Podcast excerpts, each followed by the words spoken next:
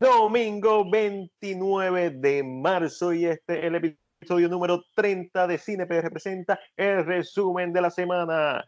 Mi nombre es Mac y junto a mí me acompaña, como siempre, Angelo. Y aquí estamos para hablar de todo lo relacionado al mundo del cine, noticias, rumores, etcétera, etcétera. Pero estamos en cuarentena, Ángel, tú estás desde Peñuela. Ay, bendito ah. Dios. Yo pensé que estando en cuarentena no me iba a dar alergia, pero me estoy ahogando en mi propio, mi propio... Yo me levanto con una alergia básicamente todos los días por eh, los cambios de clima y eso.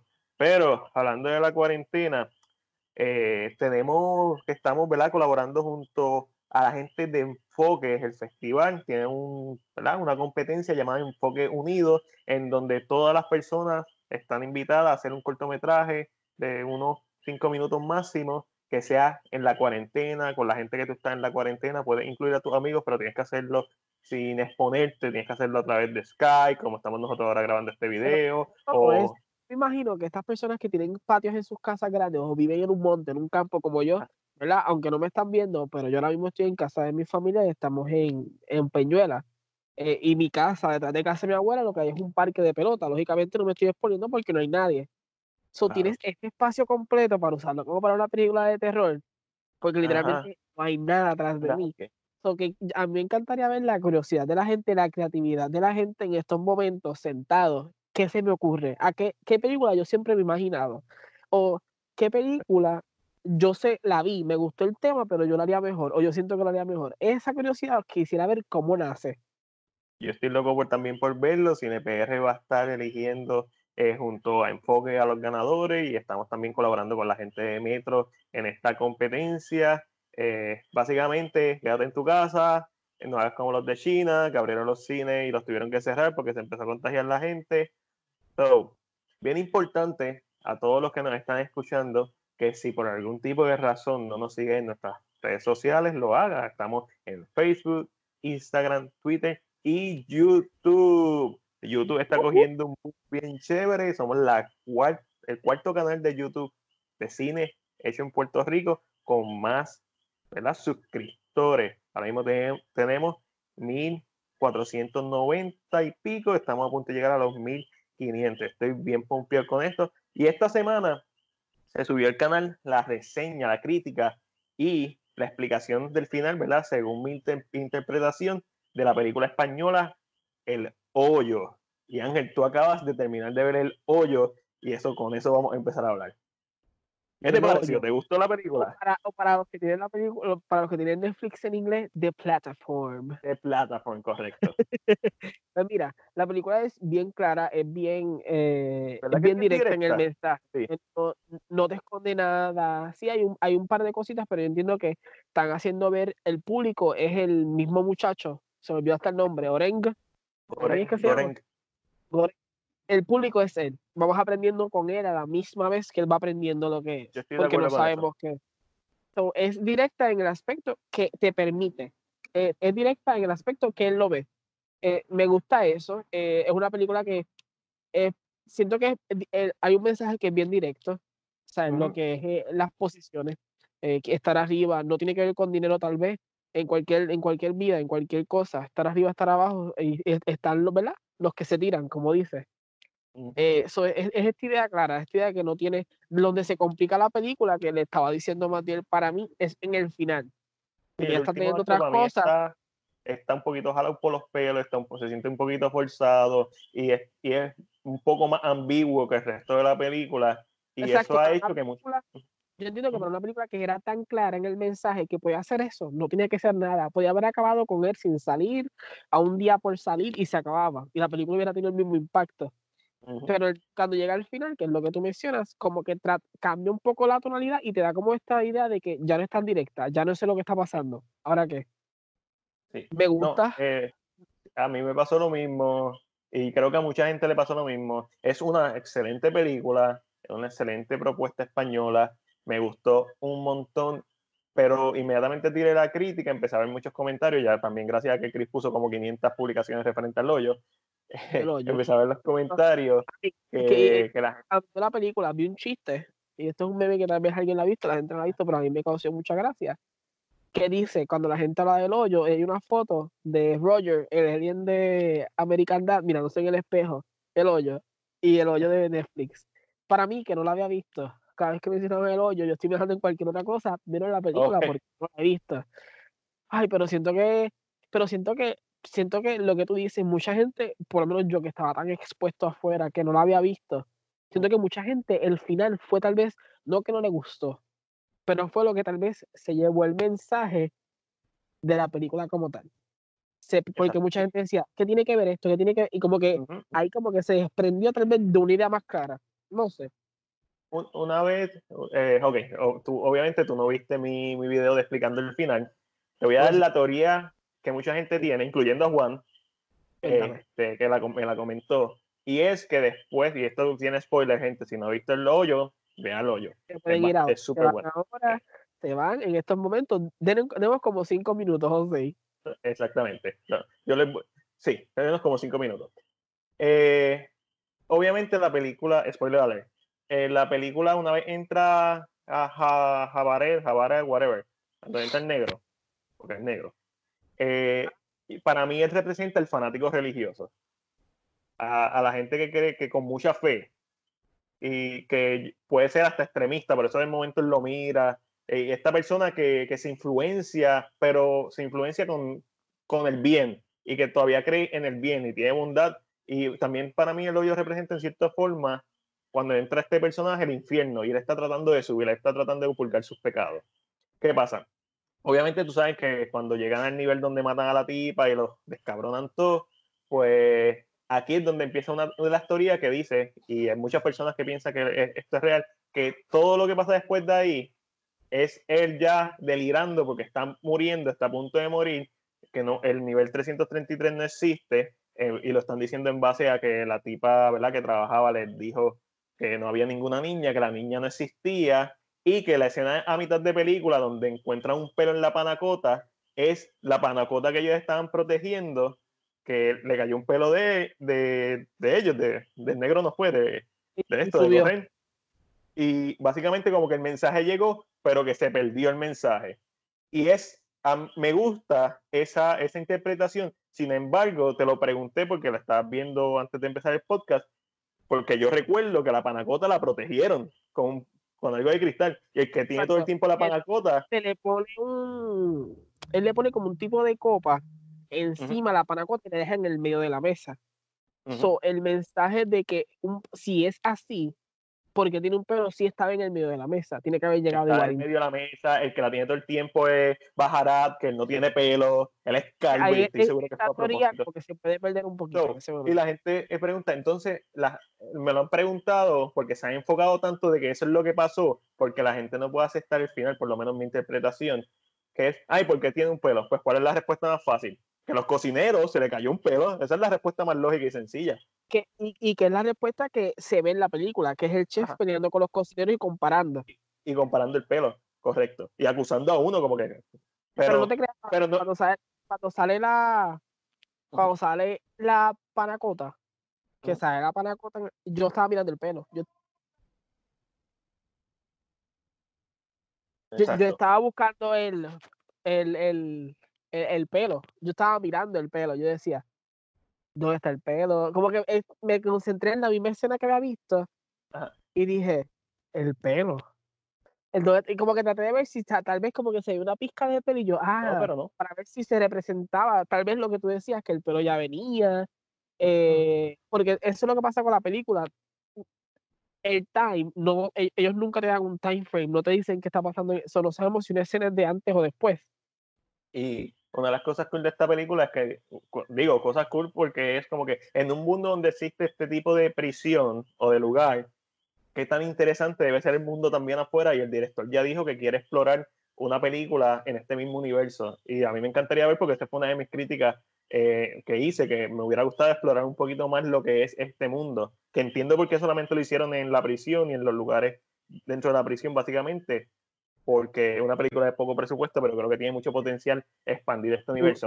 Mi teoría es Ángel. Esa plataforma. Eso no costó poco presupuesto, eso tiene que haber costado un poquito más. No, no, no, es una película de relativamente poco presupuesto, y solamente construyeron dos pisos. Y una sube. Y todo lo demás, eh, y todo lo demás eh, es CGI. Este, obviamente, exacto, cada vez que tú los ves bajando es los mismos dos pisos. Eh, mi teoría o mi impresión de la película es esta. Para mí él no muere. Si él está herido, bien mal herido, está herido de muerte. Eh, la niña representa a los jóvenes, el futuro. Esto, es una película de clases sociales y, de, y, ella, y ella es especial porque los jóvenes todos tenemos la, digo, ya, yo no me considero joven, los niños que no tienen quien que los defienda, que todavía son indefensos, que necesitan a sus papás, necesitan que la sociedad los, los ayude, tiene el potencial de ser los mesías, de ser el mensaje.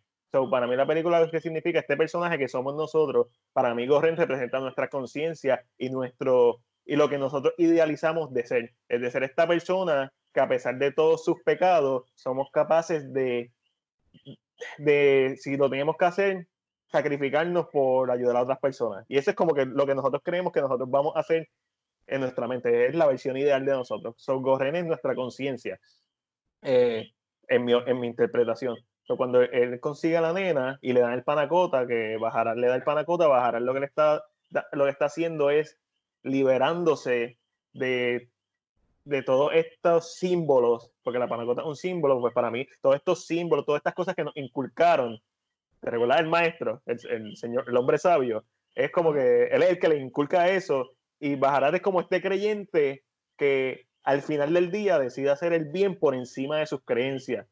Porque muchas veces la gente se concentra tanto en la palabra, en lo que cree, que olvida el objetivo de esa palabra. Y el objetivo de, ese mensaje es hacer el bien por encima de todo.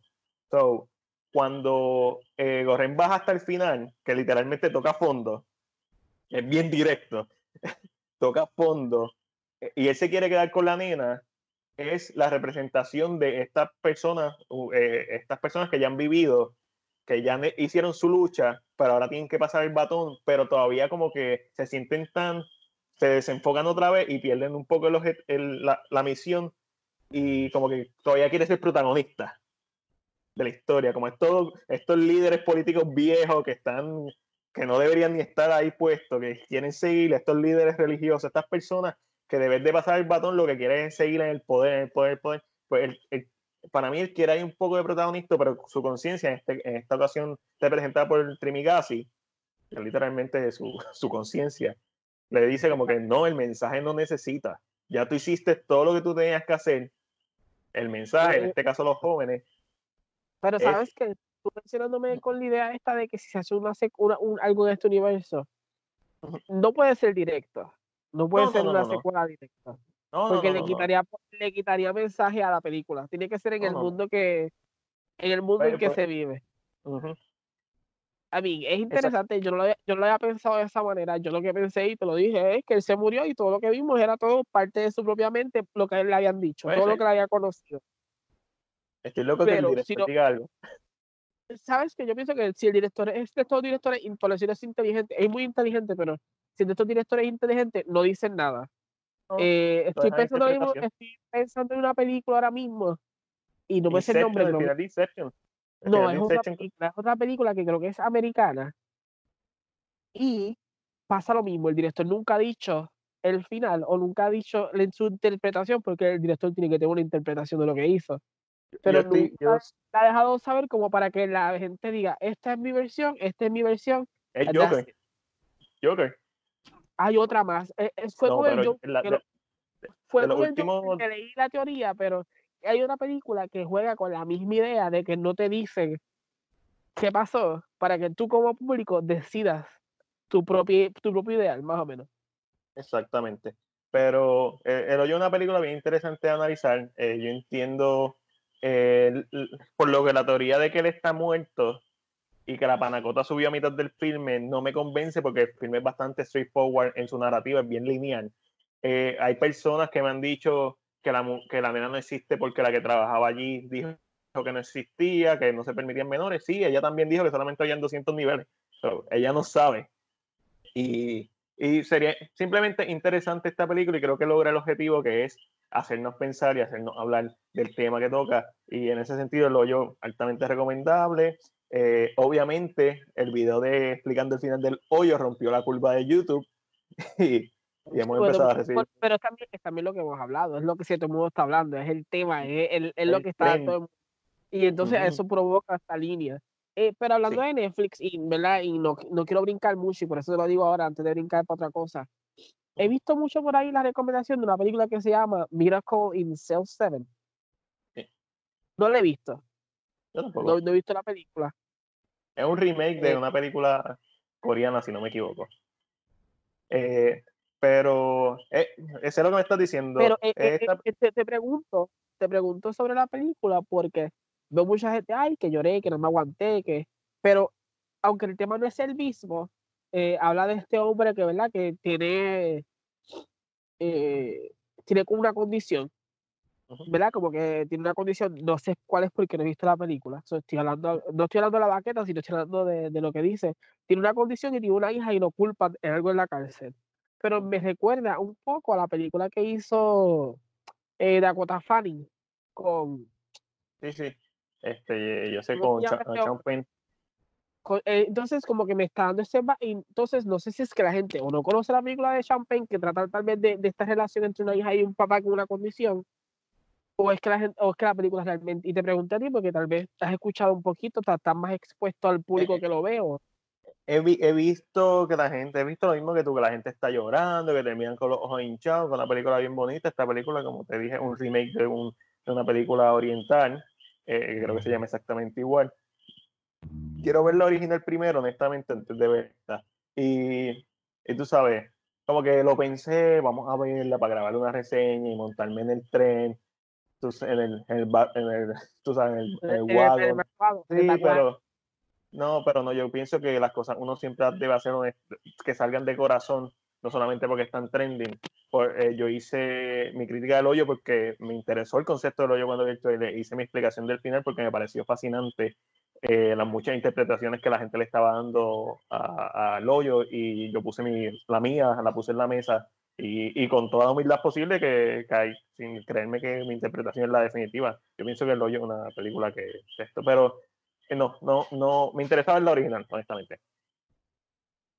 Ok, ok. Este, te pero ¿sabes qué También he escuchado. ¿Qué viste? Cuéntame qué viste. Vi The Way Back con Ben Affleck, del director Gavin O'Connor. La, iba a ver.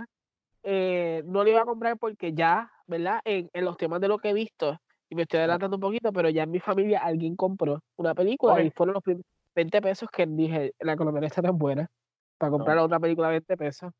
Eh, pero entonces cuéntame, la viste, sé que es una de las películas que yo quería ver, es una de las películas que es bien raw en escenas porque se sabe que hay escenas que tal vez fueron más raw ¿Sabes, para ¿Sabes qué?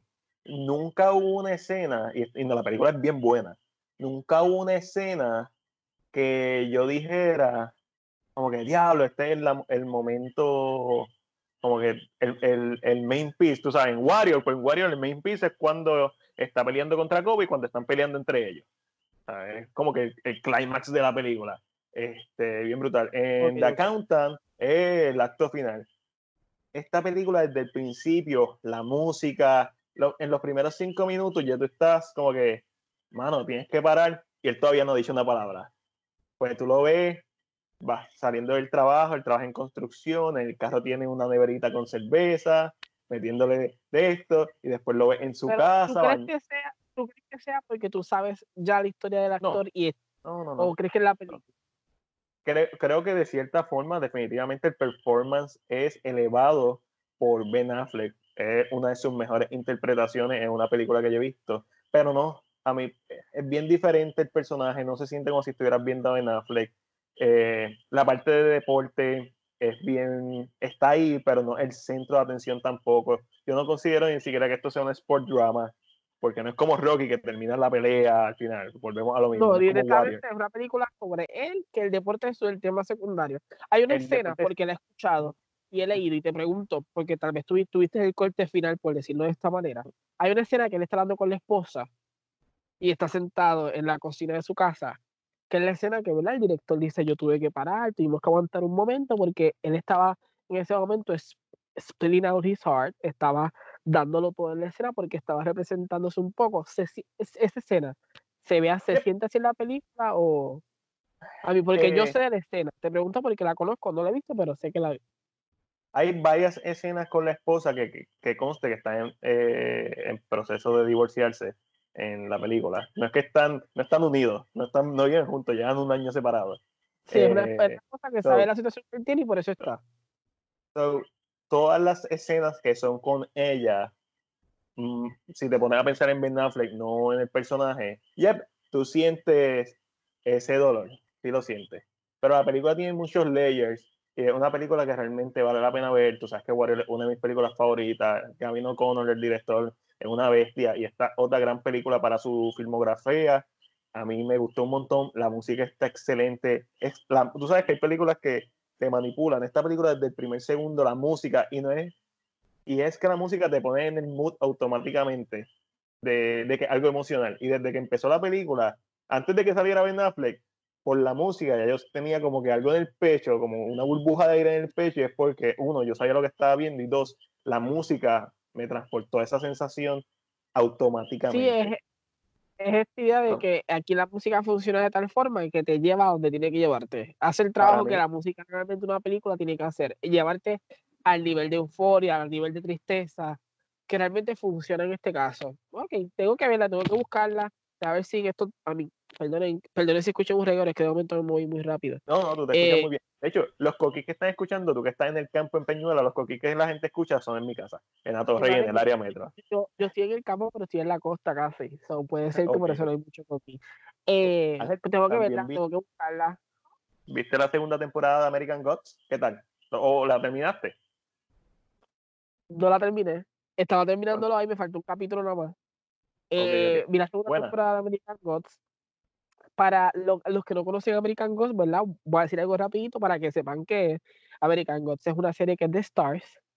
Eh, está escrita por Neil Gaiman, que es el escritor de eh, cosas como Sandman. eh, y es escritor Mira. también, los que, los que tienen Amazon Prime, de Good Omens. Man. Mm. eh, es un escritor que es muy bueno en lo que hace. Eh, yo leí su libro, leí American Gods antes de que saliera la, la serie. Y pues lógicamente Stars compra la serie, es con el actor de, One, de The 100, los que conocen 100, es con uno de los actores de The 100. Y trata sobre esta historia de cómo dioses o creencias, porque tiene que ver más con creencias, se movieron desde Europa hacia Estados Unidos y ahora existen aquí. Y cómo los dioses viejos y los dioses nuevos están en una guerra constante por seguidores. Para hacerlo más sencillo, como dioses, eh, tal vez no voy a decir nombres porque si no les voy a contar un poquito de quiénes salen, pero dioses de cultura. eh, La mitología griega, de la Roma. no tanto porque De la nórdica. no hemos visto a, a- a nadie de la mitología griega todavía.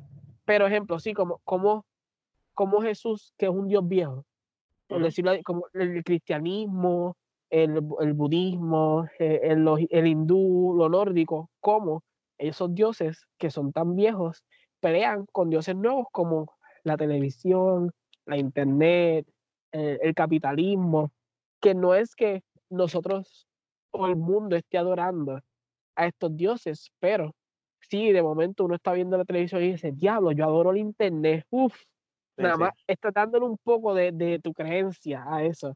Y eso los ha hecho nacer. Y como estos dioses se enfrentan y se encuentran en un mundo como el que existimos. Cool. ¿Qué pasa? Súper cool. Es, es interesante. ¿Por qué? Porque tiene mucha tela donde cortar. Mucha tela Ujú. donde cortar. Es fácil cortar desde ahí. Eh, estoy viendo la Season 2. Es bien interesante porque la serie se la ha escuchado que ha tenido muchos problemas. Se le han ido showrunners, se le han ido creadores, se le han ido actores, se le han ido mil cosas. Pero en el escrito o como está hecha, no se siente así. Ok. No sientes que se está viendo afectada. El rating subió para la Season 2. Por ejemplo, el Nice. rating subió más. Y entonces ahí es que tú dices, wait, ¿qué está pasando? Pero es que el tema es muy bueno, es un tema fácil de hacer. Eh, uno de los mejores chistes que tiene la serie, y esto no es para insultar a nadie, eh, y tampoco estoy dando un spoiler porque no es un personaje principal desde la historia, pero uno de los mejores chistes que tiene la serie es que hay como 15 Jesús diferentes. Ujú. Porque yo como asiático, un ejemplo, oro, y cuando oro con Jesús, él me responde en, en- en- en- mandarín o en japonés. Yo como latino, cuando oro, Jesús me responde en español. yo como hipster, cuando oro, él es un Dios más libre. So, existen todas estas versiones de Jesús que nosotros mismos hemos creado. Nosotros mismos le hemos dado poder. Y Básicamente, es como que las personas y las creencias de las personas son lo que permiten que estos dioses existan y se mantengan y mientras más. Dejándolo claro, no desaparecen cuando tú dejas de creer, quedan vivos pero pierden fuerza o sus poderes empiezan a, perder. Okay, porque Ya, ya, no tienen esas. Porque muchos de ellos son dioses viejos, son dioses que vinieron cuando la conquista de América.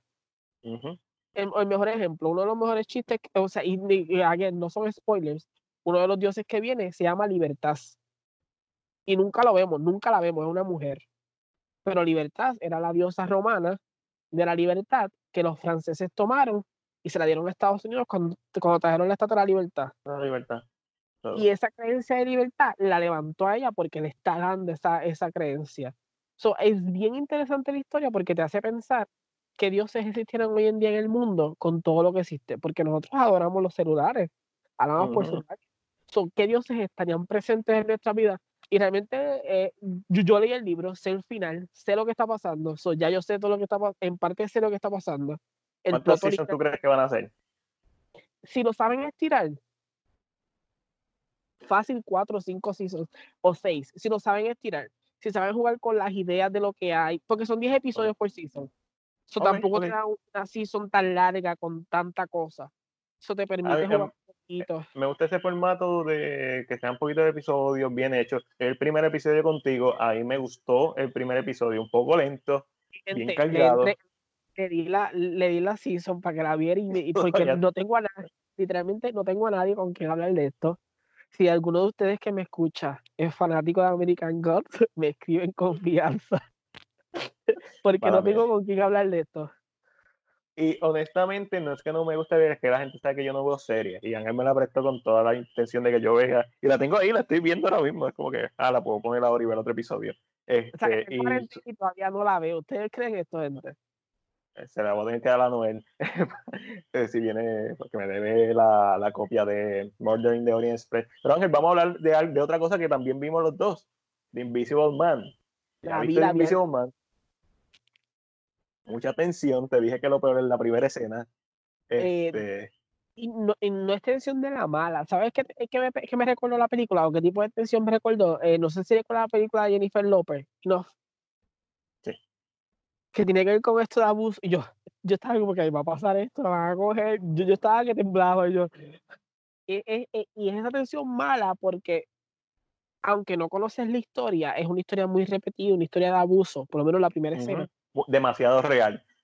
Y entonces tú estás como que esto es real, esto existe, hay mujeres que no se escapan, hay mujeres, y como que tú estás, y eso te empuja como que tú estés en una tensión horrible. Este, y después no sabes qué está pasando en la cabeza de ella lo dije, lo dije. Y se lo dije a mami porque mami la, la, quería ver, mami la vio primero, yo la vi después porque me gusta ver las cosas con más calma. Y se lo dije porque yo la empecé a ver y le dije, mami, ¿a qué es esto? Es esto, porque ya me da la impresión. Yo sabía que le estaba usando. O sea, desde el principio, yo por lo menos pude percatarme o tuve una idea de cómo estaba logrando. Eh, spoiler, voy a decir spoiler antes porque si lo digo no lo han visto, me van a caer encima. So, voy a decir un spoiler ahora pero yo sabía cómo le estaba haciendo invisible. Ah, sí. Yo, no, eh, yo no sabía que era un traje. No, cuando ella está saliendo, y alguien en spoiler, pues lo voy a decir, pero cuando ella está saliendo, que se ve el brazo, ¿sabes? Como que se ve una, algo puesto en, en algún lugar. Yo dije, mm, tiene, ah, que ser, tiene que ser que él tiene algo puesto que le está permitiendo. No sabía exactamente qué tipo, qué estaba haciendo el traje, eso no lo sabía pero sabía que él no era invisible realmente. ¿Sabes? Porque lógicamente tú ves The Invisible Man y lógicamente los que conocemos las películas viejas sabemos que él sí es invisible, es un experimento que lo hace invisible y bla, bla, bla. Pero en esta yo dije, no puede hacer eso porque le va a quitar realismo, la película va a perder un poquito de, del impacto.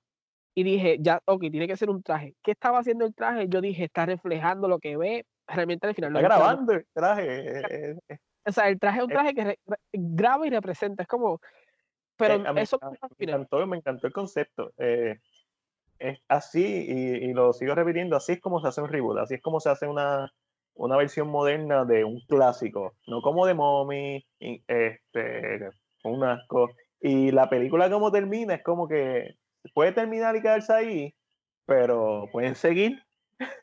y me gustaría que siguieran porque Elizabeth Moss, si bien ella es una de las caballotas que está ahora mismo actuando, y fuera de Hans Tale, no ha tenido su oportunidad de brillar porque ella fue la mejor parte de The Kitchen, pero The Kitchen es una mierda. Exacto. Claro. es una actriz que es muy buena, pero si tú no eres amante de series, en el cine ella no ha tenido su gran, su gran breakthrough. Y esta película es su breakthrough, porque esta película la llegó a ver mucha gente y estuvo, hubiera, obviamente se vio afectada como todas las películas, por, ¿verdad? Porque cerraron los cines, pero ya había hecho, ya había ganado el dinero, ya había sido vista.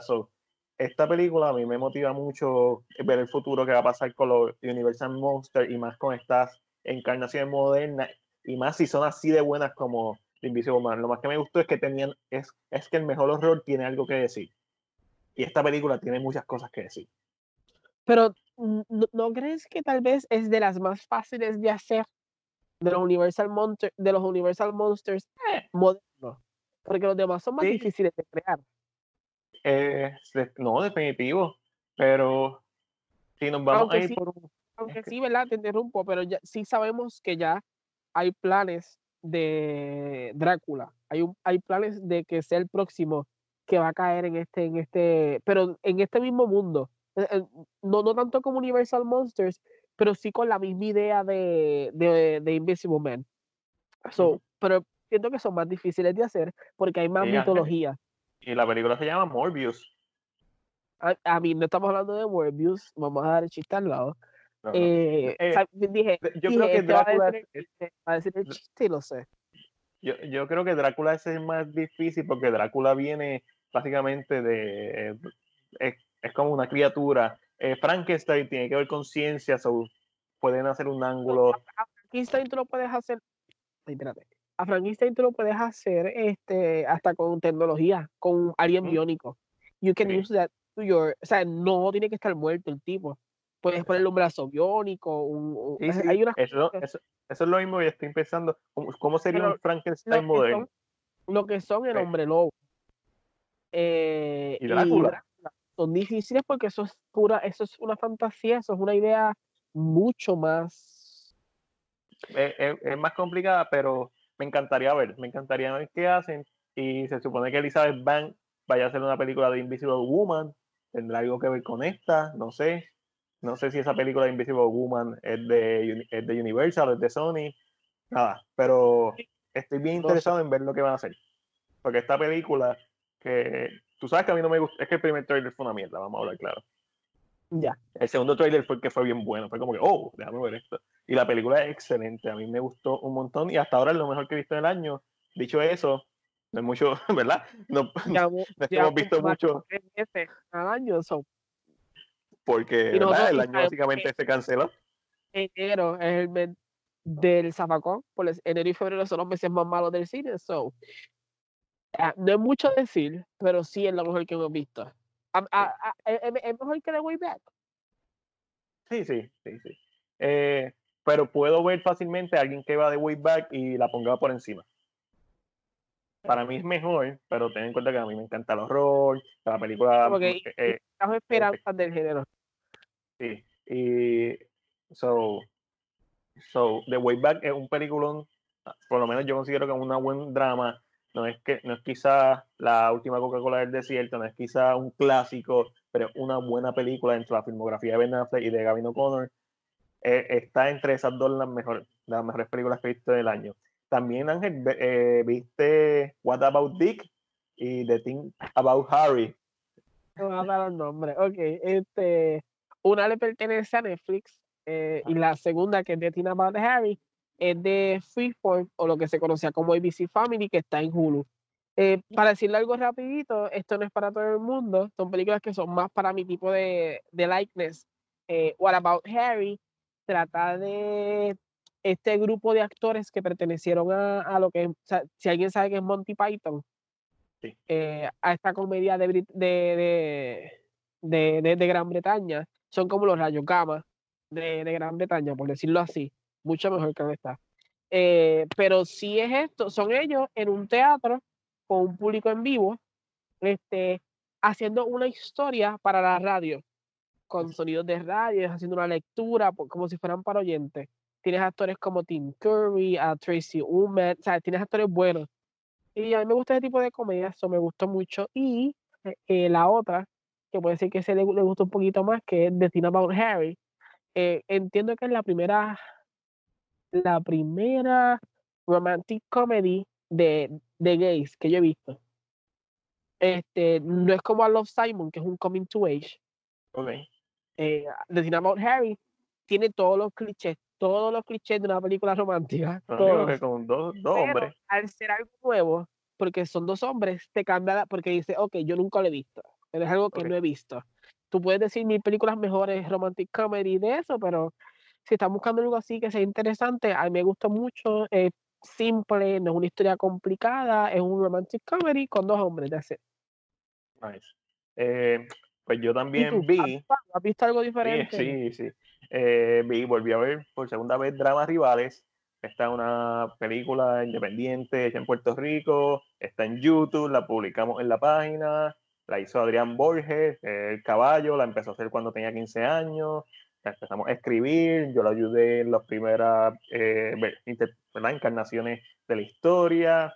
Después él la empezó a grabar, la casi, básicamente la terminó de grabar y no estuvo conforme y la volvió a hacer básicamente desde cero y eh, terminó siendo una buena película. A mí me gusta mucho, teniendo en cuenta todas las limitaciones, el, audio en algunas partes se escucha mal, la música original, es música ¿verdad? que no le pertenece, eso es un problema, eh, ¿verdad? Pero es algo hecho con, con, mucha buena intención y les recomiendo que la vean, está en YouTube. También pueden ir a la plataforma de cine.pr, que es bien importante recordar que no tiene que ver nada con cine.pr. No entiendo por qué le pusieron ese nombre, porque es como si yo le llamara a mi cafetería start.box, pero la gestión que están haciendo y, y la iniciativa la apoyamos 100% en CinePR, siempre y cuando se haga por las vías correctas, ¿verdad?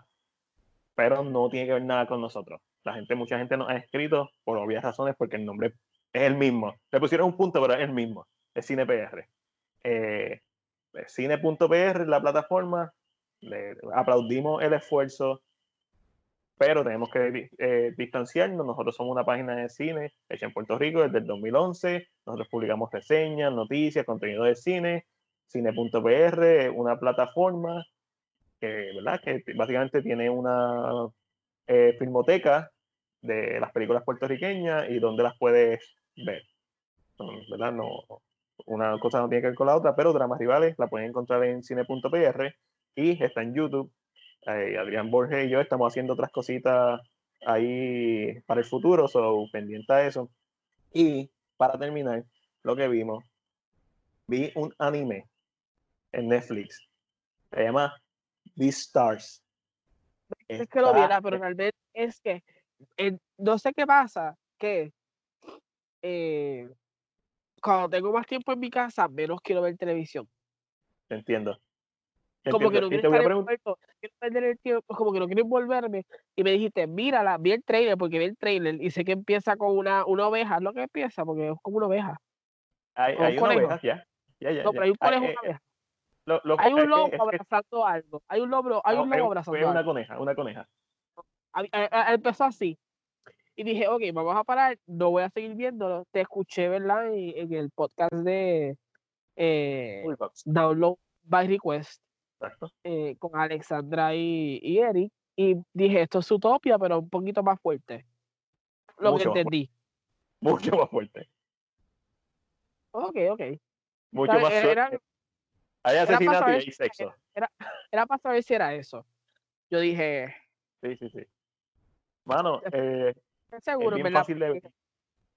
Eh, la vi el jueves, Bing Watch después me, me acosté a las 3 de la mañana el jueves, después el viernes estaba, estaba medio chocado en el trabajo, pero eh, me encantó, no hay, es la, solamente hay un season, so estoy loco por ver el season 2. Y yo creo que está la manera perfecta, hablando de Beastars, que está en Netflix, de pasar a nuestra sección de Netflix, donde hablamos todos los relacionados sobre Netflix. Da.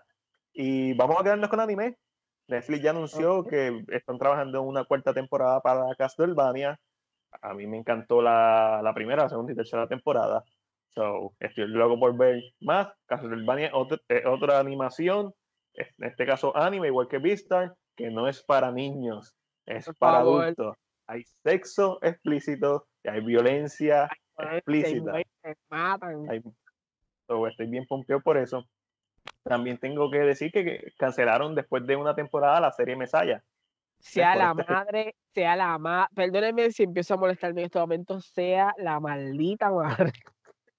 Mira, Miguel, Mesaya no es la mejor serie ever, pero yo odio cuando Netflix te cancela algo con, con, con, con un interrogante. Yo Netflix, cuando vaya a cancelar, voy a Twitter y digo, mira, para los que pensaban esto de Mesaya, esto es lo que está pasando y esta es la idea. De decir, para que cierren el capítulo. El que no lo ha visto se la voy a shotear, así que se vayan, se van, porque tengo que es brand. Voy, voy a brand ahora mismo de Mesaya. No es mala, pero al final tú no sabes si el que es Mesaya es el Mesaya o es el anticristo. That's it. Tú no sabes cuál de los dos es. Porque poderes hay. Poder, en algún lado tiene poder, definitivamente. So, ahora no sé si es el Mesaya o el anticristo. So, Netflix, por favor, si me estás escuchando, yo sé que alguien de Netflix tiene que escuchar el podcast. So, si me estás escuchando. Tremendo. Suerte. envía, un mensaje a CinePR y dinos, este es el final, esto es lo que significa, o que hagan un libro, porque no hacen un libro para cerrar la historia de una mejor manera, no sé, me molesta esto mucho. Esa ya no está basada en, no, una está haciendo un libro, ni una novela, ni nada, es original. Nada, que ver, no está basada en nada. Eh, y, y, después preguntan por qué yo no veo series. Eh, no está basada en nada, este, pero ya, es que no entiendo cómo tú puedes cerrar algo con, con el interrogante. Em, eh, yo escuché, pero no, no puedo poner mi mano en un picador, que básicamente Netflix dijo como que, que series prefieren que reanudemos y pusieron a Mesaya contra Lucifer. Y obviamente la gente escogió Lucifer. Hello. eso, es... eso es entendible. Yo entiendo por qué Lucifer tiene mejor fanaticada. Uno, tiene más season. Dos, está mucho más expuesta.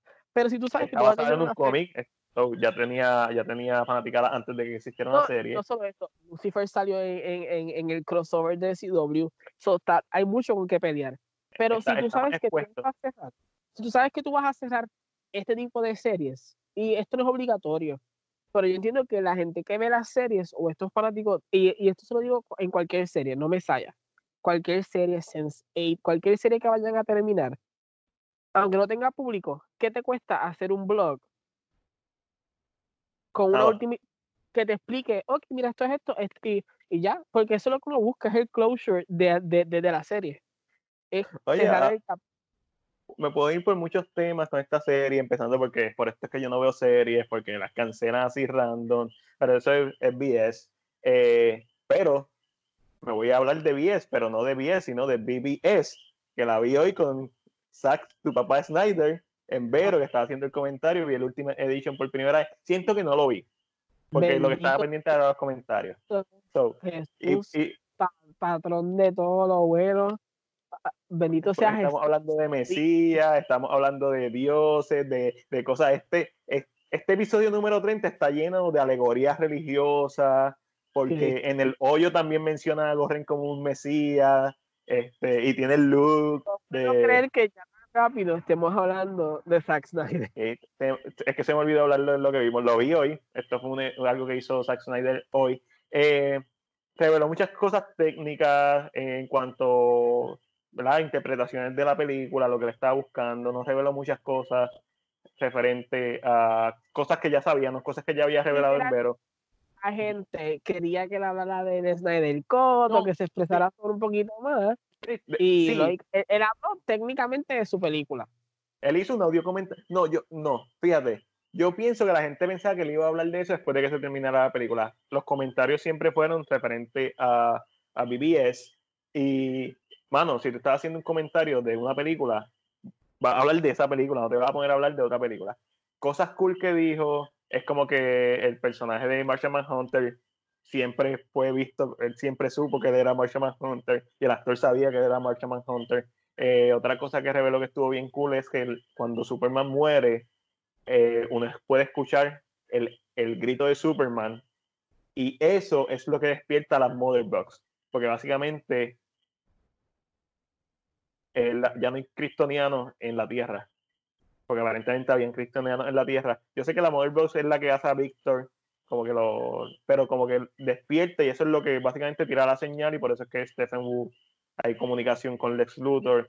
Y en otras, palabras, estamos haciendo a Superman la hostia del mundo una vez. Pues que Superman en Batman v Superman es la hostia.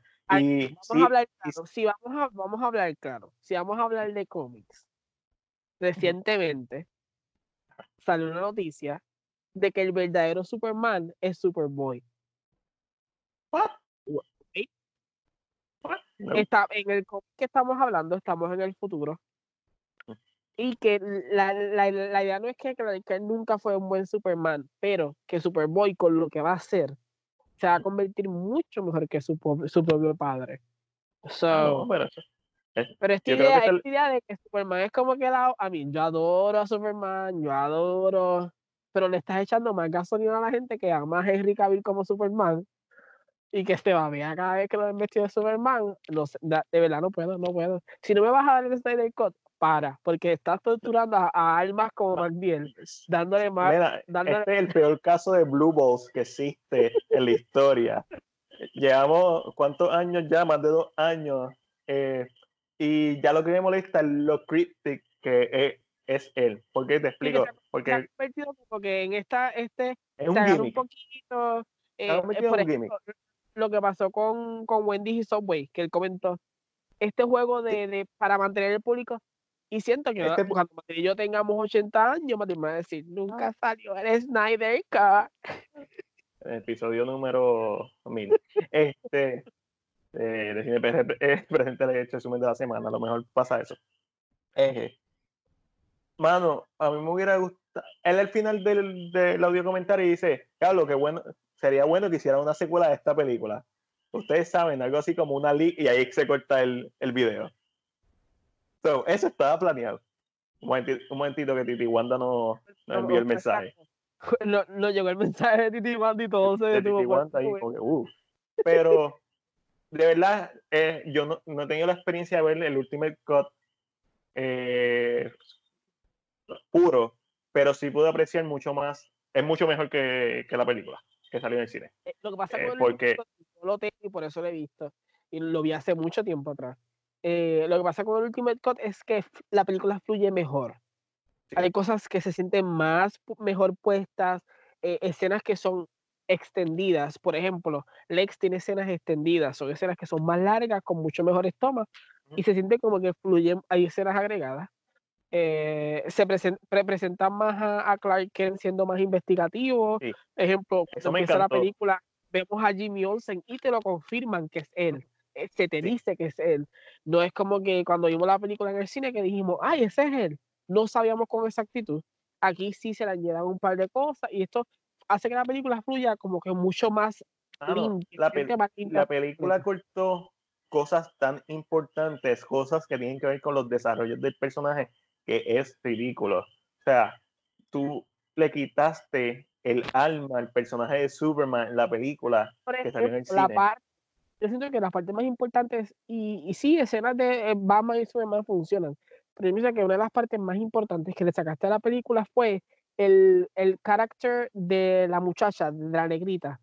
Sí, Ese personaje le da tanto peso a la película. Entonces, sí, porque la gente dice, ahí más pelea ok, pero siento que para la película, esa escena que ya está en el tren, esas escenas, esas escenas creaban una idea mucho mejor de qué estaba pasando.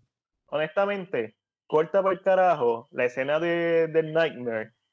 De, es necesario, habían escenas que entiendo por qué las hicieron, porque él tiene un plan maestro más, más largo, pero si tú como Warner Brothers querías cambiar toda la historia, corta el Nightmare, saca el Nightmare, no tienes que tener Sácalo, sácalo. si al final Diana, si al final Diana va a ver los files. Exacto. Exacto, al final es exacto, pero siento que esa escena de la, no me sé el nombre, pero la escena de, de, la negrita, que fue por chavos que todo lo hizo, era tan importante porque le daba más background a lo que está pasando, el plan maestro que estaba corriendo. Y ahí deja mucho que decir que esta película que estrenó en el 2016 y que la gente la criticó tanto, sea una película que dé siga dando de qué hablar. Porque cuando a mí me encanta Marvel, y todo el mundo lo sabe, a mí me encanta Marvel, pero cuando tú hablas de Marvel, como que las películas son entretenidas y son bien buenas, pero no, son, no tienen layers, honestamente no tienen layers. Por eso es que Martin Scorsese las critica. El, problema es que Marvel está trabajando en un nivel. Y están automáticos ya. Y no es automático, es un nivel más monetario. Y nadie lo puede negar. Marvel se está asegurando de, y es lo que yo siempre he dicho, de crear un brand, un, un nombre. ¿Por qué? Porque si ahora, y, ¿verdad? Y esto es, pero están creando un brand de que tú confíes suficiente en mí para que si yo tengo una película tenga Marvel puesta al frente, tú vayas sin saber quién carajo es el personaje. Y tú vas a ir y te la vas a disfrutar. Entonces, ahí, es que pienso que la desventaja de DC fue, uno, tú tienes los personajes más reconocidos. General, Batman, Superman y Wonder Woman son los personajes más reconocidos que tú puedas tener. Por encima de Marvel, tú le comes los dulces, tú vendes mejor, más cómics, tú vendes mucho más material con ellos. Tus películas este, animadas son mejores. tienes películas animadas, tienes juegos que salen con ellos y vendes súper bien. ¿Cuán difícil era para ti sacar un par de películas estableciendo un universo así de fácil? Porque no tienes y en este aspecto, yo siempre he dicho, en negocios yo se la voy a dar siempre a Marvel porque manejo mejor su plot. Porque ahora mismo tú me sacas un calzoncillo, siempre es el chiste, pero sacas un calzoncillo que dice Marvel y me lo voy a comprar. ¿Por qué?